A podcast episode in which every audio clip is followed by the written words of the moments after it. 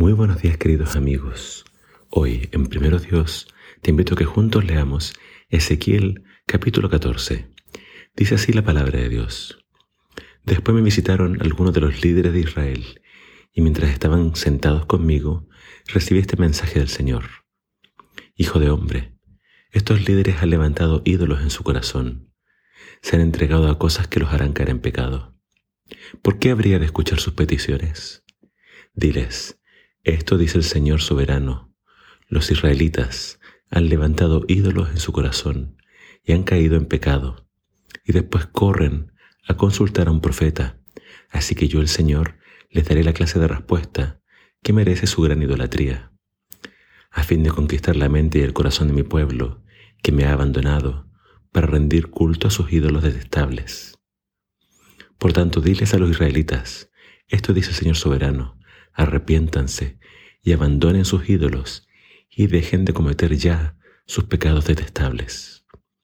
Yo el Señor les, responderé a todos, sean israelitas o extranjeros, los que me rechazan y levantan ídolos en su corazón y así caen en pecado y después van a consultar a un profeta en busca de mi consejo. Me pondré en contra de esas personas y haré de ellas un ejemplo espantoso cuando las elimine de mi pueblo entonces ustedes sabrán que yo soy el Señor. Además, si un profeta es engañado para que dé un mensaje, es porque yo el Señor engañé a ese profeta. Alzaré mi puño contra esos profetas y los eliminaré de la comunidad de Israel. Todos los falsos profetas, como quienes los consultan, serán castigados por sus pecados. De este modo los israelitas aprenderán a no alejarse de mí y por tanto a no contaminarse con el pecado. Ellos sean mi pueblo y yo seré su Dios. Yo, el Señor soberano, he hablado. Luego recibí este mensaje del Señor. Hijo de hombre, supongamos que los habitantes de un país pecaran contra mí y yo alzara mi puño para aplastarlos, al cortarles la provisión de alimento y al, hacerles pasar hambre, que destruyera tanto a personas como animales. Aunque Noé, Daniel y Job estuvieran allí, su justicia los salvaría solo a ellos y no a ningún otro dice el Señor soberano. O supongamos que yo les enviara animales salvajes que invadieran el país, mataran a los habitantes y dejar la tierra desolada y demasiado peligrosa para ser transitada. Tan cierto como que yo vivo, dice el Señor soberano, aunque esos tres hombres estuvieran allí, no podrían salvar ni a sus hijos ni a sus hijas. Se salvarían solo ellos tres, pero la tierra quedaría desolada. O supongamos que yo provocara guerra contra el país y mandar ejércitos enemigos para destruir tanto personas como animales. Tan cierto que yo vivo, dice el Señor soberano, aunque esos tres hombres estuvieran allí, no podrían salvar ni a sus hijos ni a sus hijas. Solo ellos tres se salvarían. O supongamos que yo derramara mi furia y enviara una epidemia al país que matara tanto a personas como animales. Tan cierto que, como yo vivo, dice el Señor, soberano, aunque Noé, Daniel y Job estuvieran allí, no podrían salvar ni a sus hijos ni a sus hijas. Solo ellos tres se salvarían por causa de su justicia. Ahora esto dice el Señor soberano. Qué terrible será cuando estos cuatro castigos espantosos caigan sobre Jerusalén. Guerra, hambre, animales salvajes y enfermedades, y destruyan a todos sus habitantes y animales. Sin embargo, habrá sobrevivientes, quienes vendrán aquí, desterrados como ustedes en Babilonia.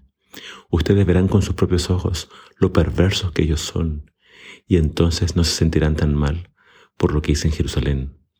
Cuando se reúnan con ellos y vean cómo se comportan, entenderán lo que hice a Israel no fue sin motivo.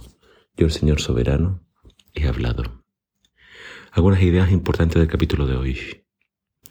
El capítulo comienza con estas personas líderes de Israel presentándose delante del profeta para pedir consejo, pero Dios le muestra al profeta de que en el corazón de ellos habían ídolos Dios no iba a contestar ninguna consulta de estos líderes mientras hubieran ídolos en su corazón y pecados detestables. Muchas veces el ser humano como última instancia busca a Dios, pero siempre antes se apoyó y buscó a sus ídolos. El Señor nos manda y en este capítulo ordena al pueblo a una reforma, a un arrepentimiento cabal. Dejen sus ídolos y entonces yo los voy a escuchar. Pero mientras el pueblo siguiera en esta hipocresía de adorar sus ídolos y después al final ir a buscar al Señor, Dios no le iba a contestar. Segundo, acá dice que Dios escucharía a israelitas como también a extranjeros. Dios muestra entonces que Él es un Dios que no hace excepción de personas.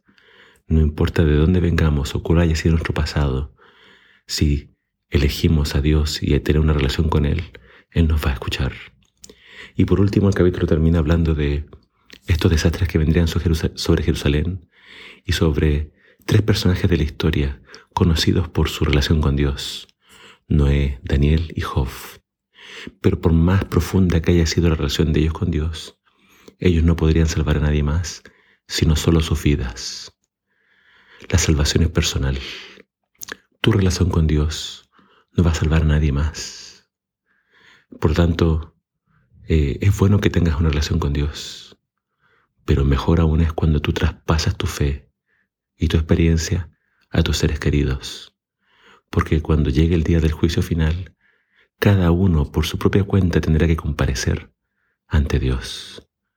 Así que traspasa la fe a tus hijos, enséñales a orar, enséñales a confiar en Dios, enséñales también a temer a Dios y apartarse de los ídolos, para cuando llegue ese día ellos puedan estar en pie ante Dios, no porque fueron los mejores, sino porque siempre han confiado en el Señor.